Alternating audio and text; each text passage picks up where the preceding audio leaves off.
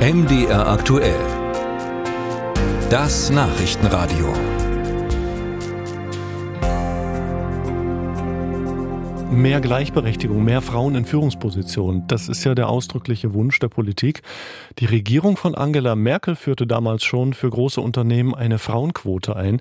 Danach muss bei mehr als drei Vorständen in einem DAX-Konzern mindestens ein Posten weiblich besetzt sein. Jetzt hat sich ein Wissenschaftler die Mühe gemacht und den Frauenanteil auf Chefsesseln staatlicher Unternehmen untersucht. Konkret schaut er sich äh, Kommunalbetriebe an und das Ergebnis überrascht durchaus, auch unseren Reporter Ralf Geißler. Es sind Stadtwerke, Firmen, die den Müll abholen, Strom liefern oder Krankenhäuser betreiben. Mehr als 2000 Betriebe in Deutschland sind in kommunaler Hand. Wie oft diese städtischen Firmen von Frauen geführt werden, erhebt der Soziologe Ulf Papenfuß. Seine Zahlen klingen allerdings, als seien die Gleichstellungsdebatten der vergangenen Jahre an vielen Städten vorbeigegangen. Nur jeder fünfte städtische Betrieb hat eine Chefin. Trotz eines leichten Anstiegs um 0,9 Prozentpunkte im Vergleich zum Vorjahr liegt der Wert weiter deutlich unter den von der Politik formulierten Zielen. Erstmalig liegt die Repräsentation bei öffentlichen Unternehmen sogar unter den aktuellen Werten der DAX 40 Unternehmen. Anders formuliert, DAX-Konzerne haben häufiger Frauen an der Spitze als Kommunalbetriebe. Doch woran liegt das?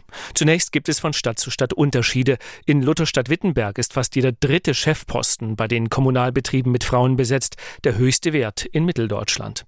Den niedrigsten hat Zwickau. Dort sitzt nicht einmal auf jedem zehnten Chefsessel eine Frau. Zwickaus Gleichstellungsbeauftragte Ulrike Lehmann bedauert das. Sachsen ist natürlich nicht gerade ein Vorreiter, wenn es um Frauenförderung geht. Eigentlich gehen wir seit Jahren rückwärts in Sachsen, wenn man sich mal die Entwicklung betrachtet. Das zeugt auch davon, dass wir kein modernes Gleichstellungsgesetz haben, sondern immer noch das Frauenfördergesetz von 1994.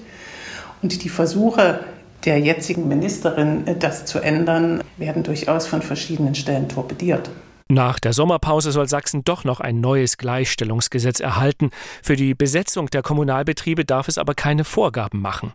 Über die Chefposten dort entscheiden weiterhin Aufsichtsräte, die einen Vorschlag machen. Der muss dann von den Stadträten bestätigt werden. So ist es auch bei den städtischen Firmen in Gera. Über das Verfahren setzte sich dort nur eine Frau bei acht zu vergebenden Chefposten durch.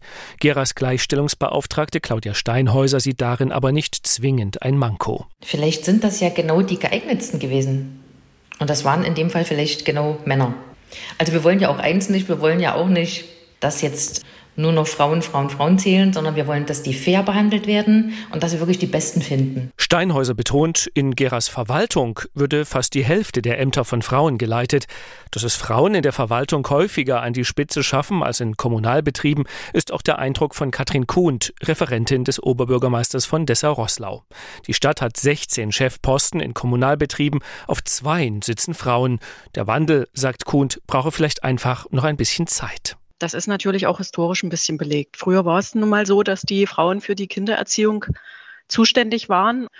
Da hat die Gesellschaft natürlich jetzt schon einen Wandel vollzogen, aber der ist natürlich noch nicht beendet. Und ich glaube, das sind genauso ein bisschen die Gründe, warum wir eben in den Führungspositionen noch mehr Männer als Frauen haben. Eine feste Frauenquote lehnt Kuhnt ab. Sie sei optimistisch, dass sich auch so mehr Frauen bis an die Spitzen durchsetzen. Musik